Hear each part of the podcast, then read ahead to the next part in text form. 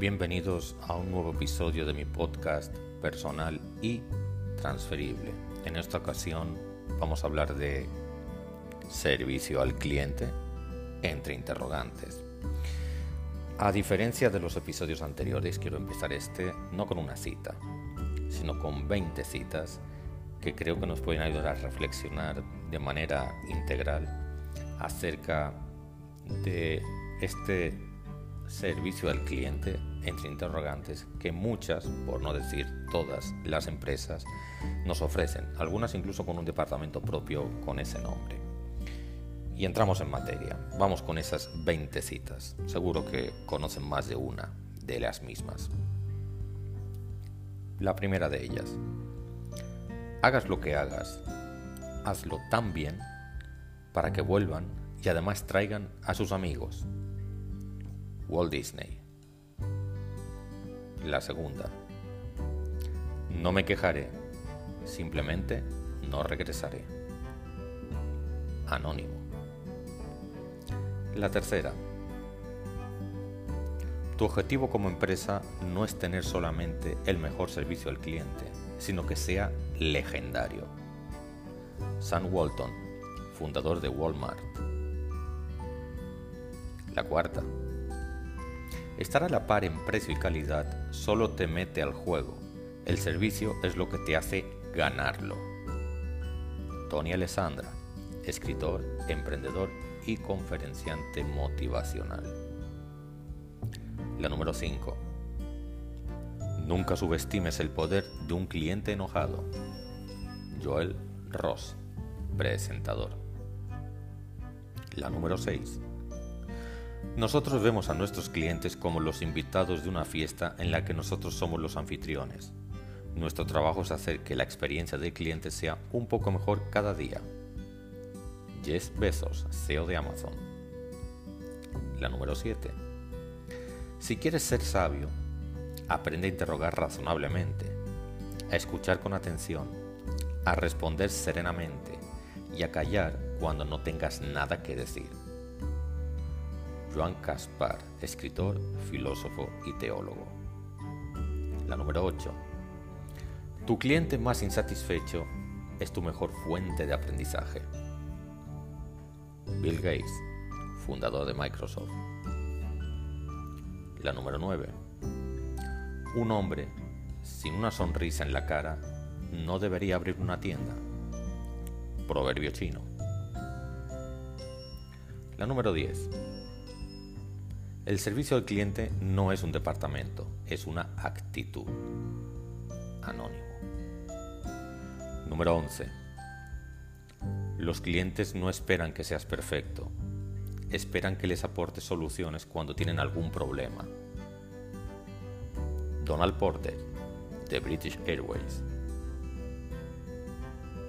Número 12 un cliente bien atendido podría ser más valioso que invertir 10.000 dólares en publicidad. Jim Rohn, emprendedor y conferenciante motivacional. La número 13. Si no cuidamos a nuestros clientes, alguien lo hará. Anónimo.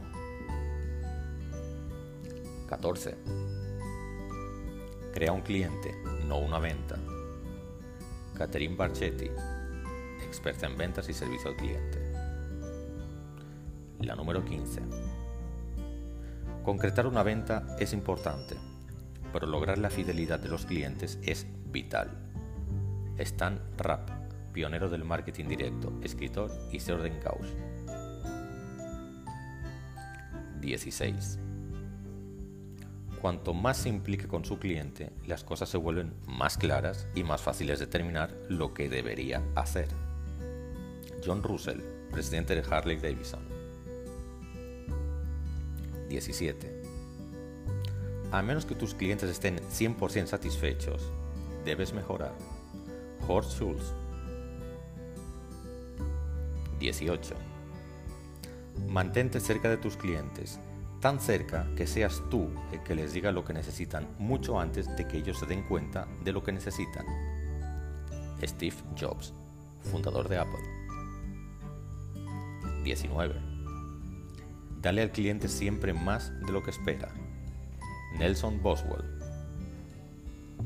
Y la número 20. Al cliente hay que atenderle bien y rápido. Un cliente bien atendido pasa a ser suscriptor de tu empresa. Ricardo Lop, propietario de Aceros Hispania. ¿Y por qué les leo todo esto? Bueno, quizá motivado por cosas que a uno le suceden en la vida diaria, cotidiana, en el día a día. Recientemente he tenido que lidiar con algunos servicios al cliente de algunas empresas. En unas quedé agradablemente sorprendido, no voy a dar nombres. En otras, muy decepcionado. Pero ¿qué es eso de servicio al cliente? Como siempre, acudamos al diccionario.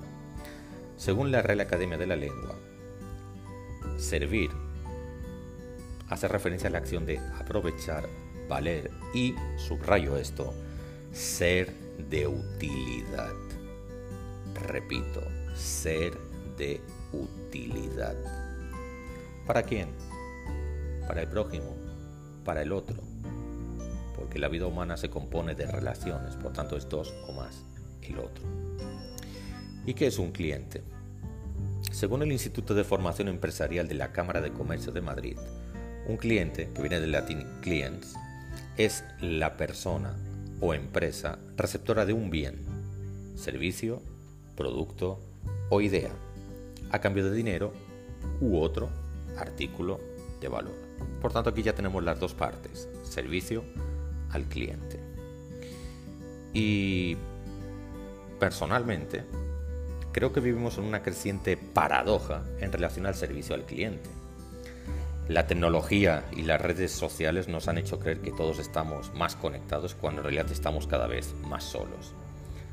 Esto no escapa a las relaciones de las empresas con sus clientes, en especial en un área tan sensible como los servicios post-venta, ¿no? Lo típico, comprar un electrodoméstico o un equipo informático, por ejemplo. ¿Qué pasa después que usted se lleva el equipo? Llevo años observando, como simple ciudadano de a pie, el funcionamiento de los departamentos de servicio al cliente y me he encontrado con algunos pecados capitales que deseo compartir con ustedes. Siete, pues son pecados capitales. Número uno, y quizá ustedes se han encontrado con esto, me gustaría que intercambiáramos opiniones al respecto. Número uno, sistemas telefónicos laberínticos, cuya finalidad parece ser la de incentivar al cliente a desistir de comunicarse con la empresa si quiere rascarse una oreja, marque 1. Si quiere rascarse la nariz, marque 2. Si quien le atendió le cayó mal, marque 3. Si no recuerda algo, marque 4. Si quiere volver a empezar, marque 1. Y amigo, esto no facilita la comunicación. Seamos claros. Segundo pecado capital. La desidia de quien debe servirte escudándose en las políticas de la empresa, cuya máxima parece ser pague y no moleste. ¿Cuántas veces no hemos sido atendidos por personas que parece que hasta les sabe mal hasta respirar? Eso es horrible, porque esta es como la primera línea de defensa de la empresa. Pues imagínese, si esa es la primera línea de defensa, ¿qué podemos esperar? Tercer pecado capital. Ojo a esto. Poner al cliente a trabajar es la antítesis de lo que significa servicio al cliente es justo lo contrario. No ponga al cliente a trabajar. Sirva al cliente. No lo convierta en su esclavo, ni en su mensajero, ni en su ejecutor. Cuarto pecado, capital. No explicar los derechos y deberes de las partes interesadas en una transacción comercial antes de ejecutar una venta. Porque si lo explica después, es deshonesto, suena como a encerrona y puede que usted logre una venta, pero usted logra una venta a cambio de perder un cliente. 5. Quinto pecado capital. Creer que una venta es un cliente. No. Usted puede decepcionar al cliente una vez y solo una vez porque no hay segunda vez, no va a volver y usted no lo va a saber. Sexto pecado capital. Un empleado jamás se implica con la empresa que le paga como lo hacen sus dueños. Y parece ser que algunos olvidan eso. Y séptimo, pecado capital. desincentivar el contacto presencial entre empresa o entre vendedor o entre servicio al cliente y el propio cliente. Error.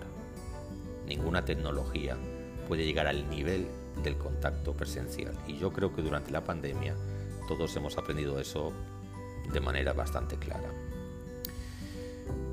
Quienes me siguen en Twitter saben la enorme decepción que me llevé con una empresa de mucha reputación en la República Dominicana hace muy poco tiempo. Pero poco importa a la hora de la verdad esto de la reputación, porque conmigo han perdido dos cosas importantes y que ya no tienen remedio. La primera es que nunca más me venderán nada y no lo saben. Esa es la gran debilidad de todo esto y es que no lo saben. Peor aún, ni lo sabrán. Y número dos, la publicidad del boca a boca sigue siendo la más efectiva por muchos likes, me gustas y seguidores que tengan en las redes sociales. Si quieren, llámenme obsoleto. No me importa. Y hasta ahí lo dejo.